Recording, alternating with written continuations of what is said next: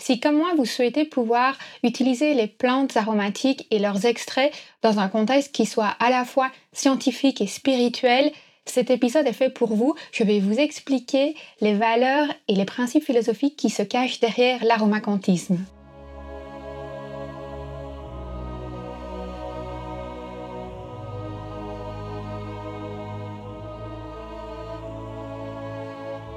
Bienvenue sur le podcast Métasensoriel un espace qui allie science et spiritualité, conscience et subconscience, visible et invisible, afin de vous emmener à la conquête d'une vie pleine de sens.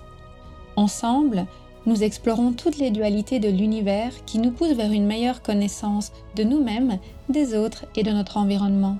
Je m'appelle Aurélie, je suis bio-ingénieure de formation et fondatrice de l'aromacantisme. Scientifique de l'esprit et spirituelle de cœur, j'entremêle savoirs ancestraux et pratiques modernes pour vous reconnecter à l'univers de tous les possibles. Chaque semaine, je vous mets au défi d'affiner votre intuition pour mieux écouter, comprendre et ressentir les énergies de la nature. Installez-vous confortablement et profitons ensemble de ce nouvel épisode. Bienvenue dans ce second épisode du podcast Métasensoriel. Aujourd'hui, je voudrais vous partager les différentes expériences qui m'ont mené à développer l'aromacantisme ainsi que les principes fondamentaux qui se cachent derrière ce concept. En guise d'introduction, je vais vous parler un petit peu des événements qui ont contribué au développement de ma passion pour les plantes aromatiques et leurs extraits aromatiques, notamment les huiles essentielles. Comme pour beaucoup d'entre vous, j'ai été initiée aux plantes aromatiques à travers la lavande. Donc au cours de mon enfance, ma belle-mère utilisait un spray à base de lavande qu'elle mettait sur notre oreiller pour nous calmer, notamment lorsqu'on était en vacances. Et j'ai été directement émerveillée par l'apaisement que ça m'apportait et par le sentiment de sérénité que l'odeur dégageait. Donc à l'époque, forcément, je savais pas du tout ce que voulait dire la sérénité, mais quand je mets les choses en perspective, je pense que c'est véritablement l'émotion qui m'animait au contact de la lavande. Ceci dit, quand je parle de mon expérience avec les huiles essentielles, je n'inclus jamais la phase de mon enfance. Si vous avez écouté l'épisode 1 du podcast Métasensoriel dans lequel je parle des différents stades d'évolution de la conscience et de la subconscience, à l'époque de mon enfance, j'étais dans un état d'état, donc l'information que j'ingérais ou que je captais passait énormément par mon subconscient. Donc même si j'apprenais beaucoup de choses, je dirais que je n'étais pas encore dans une pratique consciente telle que ce fut à mon adolescence. Très tôt, durant mon adolescence, je me suis rendu compte qu'il y avait une grande discordance entre les informations que je captais consciemment, celles qu'on tentait de m'inculquer au niveau soit de mon cercle familial, soit au niveau scolaire, et ma version à moi de la réalité, ce que je percevais notamment au niveau de mon subconscient, au niveau de mon intuition, et en tout cas les valeurs vers lesquelles je voulais tendre. Forcément, toujours en lien avec l'épisode précédent, cette discordance entre ma réalité et celle des autres a mené à pas mal de tensions, de stress et dans mon cas des gros problèmes de sommeil. Mais fort heureusement, l'univers fait bien les choses et j'avais reçu une petite boîte d'huile essentielle avec un guide sur comment les utiliser en massage. Je n'avais pas du tout euh, voulu utiliser mes huiles essentielles en massage parce que j'avais directement compris que je n'en aurais plus et je voulais pouvoir les garder le plus longtemps possible. Par contre, à travers la lecture des romans de Roswell, dont j'étais euh, fan étant adolescente, j'ai découvert l'utilisation des huiles essentielles dans le contexte de l'équilibre émotionnel parce qu'une des héroïnes de l'histoire le faisait et ça m'a évidemment intriguée et j'ai commencé à tester par moi-même et à utiliser les huiles essentielles le soir avant d'aller dormir et j'en ai directement ressenti les bienfaits. Donc je suis vraiment rentrée dans l'univers des huiles essentielles à travers leurs propriétés émotionnelles. Ensuite, durant mes années de vie en Afrique, j'ai vraiment voulu pouvoir être relativement autonome au niveau de ma santé et de pouvoir m'écarter autant que possible des produits de synthèse. Et là, j'ai commencé à m'intéresser aux huiles essentielles pour leurs propriétés plutôt physiques et thérapeutiques par rapport à la santé et les maux du quotidien. En parallèle à ça, lors de mes voyages aux quatre coins du monde, je me suis rendu compte qu'il y avait une sorte de connaissance ou du moins de pratique universelle à l'égard de l'utilisation des propriétés énergétiques et spirituelles des plantes. Et pour moi, tout ce qui est d'ordre universel, je le rattache généralement à la science. Et pourtant, j'avais le sentiment que la science ne capturait pas suffisamment ces notions de spiritualité, ces notions d'énergie qu'on retrouve euh, bel et bien dans toutes les cultures et à travers toutes les civilisations, que ce soit dans le passé, dans le présent, et je suis sûre qu'elles seront encore présentes dans le futur. J'ai commencé à m'intéresser vraiment plus activement à ces différents sujets, notamment à travers la lithothérapie, le reiki, le chamanisme, et finalement, je me suis tout naturellement tournée vers la thérapie quantique. Pourquoi? Parce que tout d'abord, j'ai toujours eu en moi cette fibre scientifique, cette envie de comprendre et d'étudier les choses dans un cadre scientifique, rigoureux, où on observe, on mesure, on fait des recherches. Et d'un autre côté, j'avais envie de pouvoir créer un pont entre des pratiques et des connaissances ancestrales, parfois appelées alternatives, mais qui pour moi deviennent de plus en plus modernes et complémentaires à la médecine qu'on va classer conventionnelle, en tout cas conventionnelle selon notre culture occidentale. Et la thérapie quantique permettait véritablement de répondre à tout ça parce que d'un côté, on a une approche qui est holistique avec l'idée qu'on traite l'individu dans son entièreté. Donc on considère aussi bien son corps physique qu'émotionnel, que mental, que ses corps énergétiques. On ne renie rien, on englobe tout et on n'a pas forcément de préjugés. On ne pense pas qu'il y en a qu'il y a un des aspects qui est meilleur que l'autre et qui doit être mis en avant. On va simplement entrer dans la thérapie selon les besoins prioritaires du patient. Et d'un autre côté, la thérapie quantique, elle se veut également intégrative. Alors j'emploie parfois le mot intégral avec mes distorsions anglophones, mais euh, l'idée ici de la thérapie intégrative, c'est d'avoir une médecine qui va associer, qui va intégrer, qui va unir ou fusionner les médecines conventionnelles et les médecines traditionnelles, alternatives, ancestrales, quel que soit le nom que vous voulez leur donner. L'idée est tout simplement de vivre dans l'ère de notre temps et d'accepter que on peut être pionnier, on peut aller de l'avant, on peut s'intéresser à la médecine du futur sans pour autant renier la médecine du passé ni celle du présent, mais par contre en les unifiant. Et bien entendu, avec tout ça, je ne pouvais en aucun cas renier mes origines d'agronome. Je voulais garder une connexion très forte avec la nature. Et pour moi, ça a été une évidence que si on traite l'individu de façon holistique, on doit également traiter les ressources qu'on utilise pour son bien-être, pour sa santé, de façon holistique. C'est pour ça que dans l'aromacantisme, on considère aussi bien l'individu que les plantes, que les extra aromatiques de façon holistique. D'un côté, on va regarder les échanges qui ont lieu au niveau de la matière, donc l'interaction qu'il va y avoir entre le corps et les molécules chimiques qui viennent des plantes. On va regarder les échanges d'informations sur le plan émotionnel, donc les transformations qu'il va y avoir en fonction de la relation que la personne établit avec la plante. On va aussi regarder les échanges qui ont lieu au niveau de l'intellect et les effets de perception qui sont associés aux croyances et à l'éducation qu'on peut avoir eu en fonction de la plante parce qu'elles vont changer selon les cultures. Et puis il y a évidemment les échanges qui ont lieu au niveau énergétique, vibratoire, donc c'est-à-dire d'ordre photonique ou luminique selon les terminologies que vous préférez. Et donc avec ces concepts-là en tête, l'aromacantisme avait véritablement pour volonté d'unir les principes et la philosophie de la thérapie quantique avec les différentes modalités de thérapie aromatique. Alors je me permets une toute petite parenthèse, c'est que vous allez euh, rarement m'entendre parler d'aromathérapie, je préfère le terme thérapie aromatique pour la simple raison qu'en fait les plantes et les essences aromatiques sont utilisées depuis des millénaires aux quatre coins du monde et elles ont toujours été intégrées dans les pratiques médicinales de nombreuses civilisations.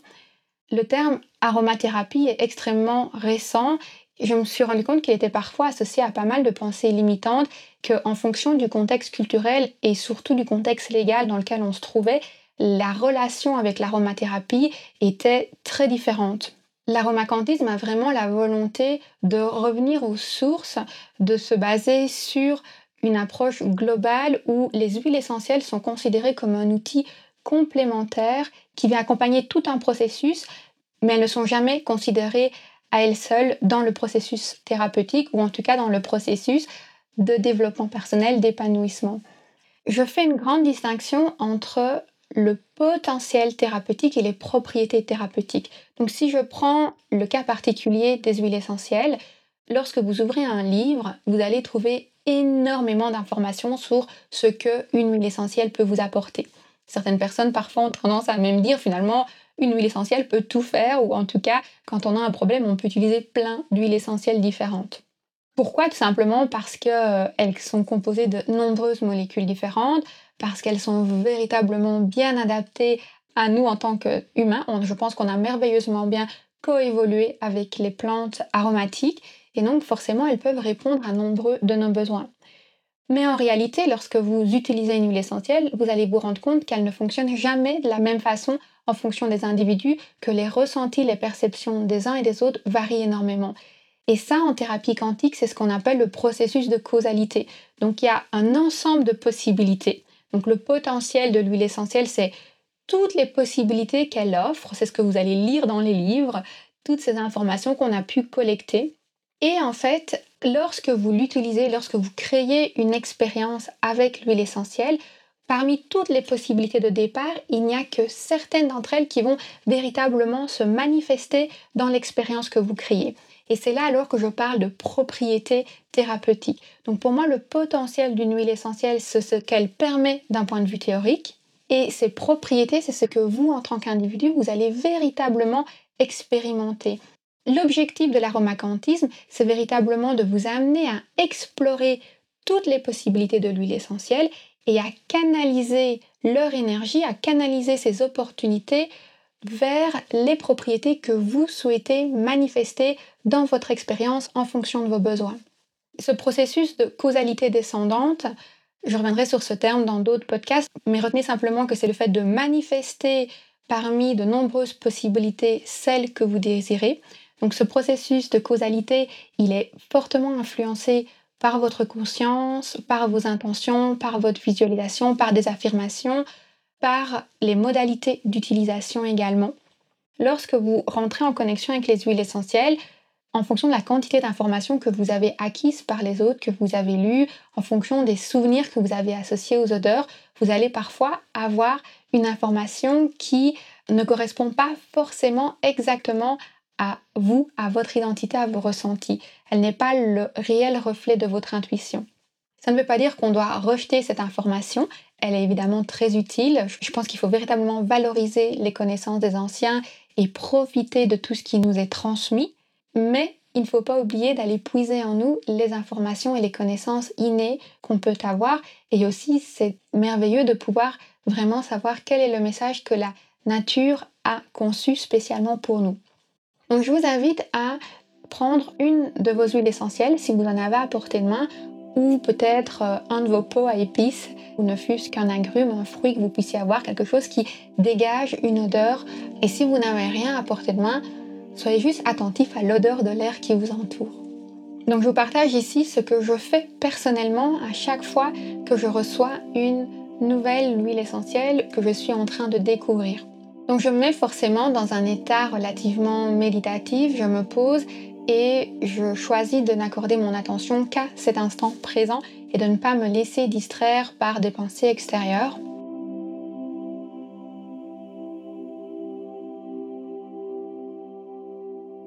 Et je vais commencer par sentir et m'imprégner de l'odeur et voir ce que l'odeur éveille en moi. Donc je vous invite tout simplement à sentir et à ressentir.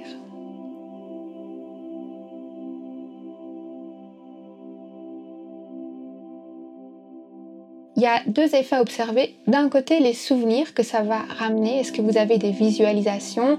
Est-ce que ça vous rappelle certains moments, certains événements? Et d'un côté, il y a aussi l'observation de vos émotions. Et l'observation de vos émotions, bah, ça va se faire au niveau de votre état d'esprit, mais ça peut se faire aussi au niveau de votre corps. Comment est-ce que votre corps se relaxe éventuellement? Est-ce qu'il y a des parties de votre corps qui vont se détendre, s'apaiser? Ou est-ce que justement il y a peut-être des parties qui vont se crisper, se tendre, ou vous allez avoir des résistances?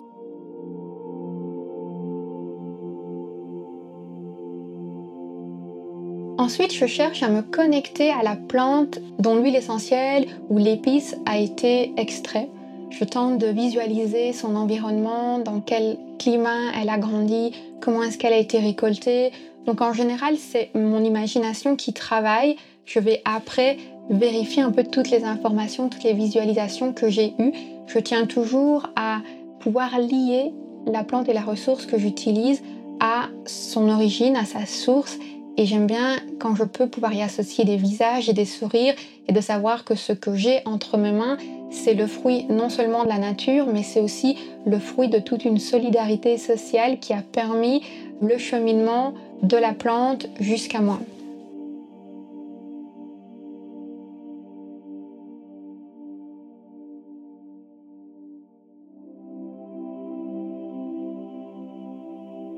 Cette connexion à la plante et à son environnement me permet de faire un lien et de visualiser les éléments de la nature qui sont présents. Donc on en parlera dans un autre épisode, mais il y a pas mal d'éléments dans la nature tels que le feu, l'eau, l'air, le bois. En fonction des médecines, on retrouve différents éléments.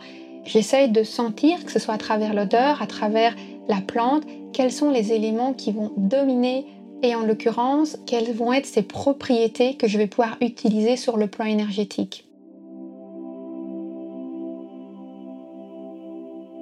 Et puis j'ouvre la conversation en posant quelques questions qui me viennent. Je laisse les questions traverser mon esprit et j'écoute les réponses qui viennent en moi au fur et à mesure que je sens l'huile essentielle.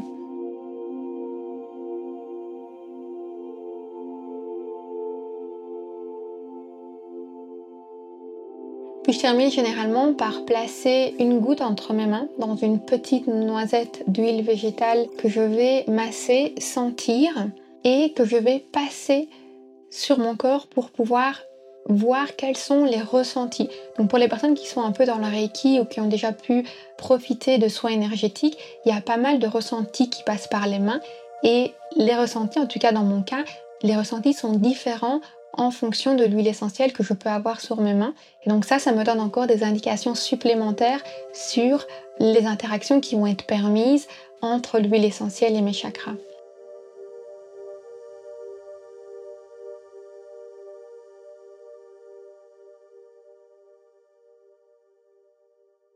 Et puis je note toutes mes expériences parce que cette première rencontre, elle est relativement exceptionnelle. On n'a jamais deux fois. Il m'arrive aussi souvent de dessiner en même temps ce que j'ai ressenti. Si j'ai visualisé un animal, je le dessine ou je vais dessiner euh, la plante, dessiner ses fleurs, tout simplement colorier pour capturer tout ce que j'ai ressenti lors de cette découverte.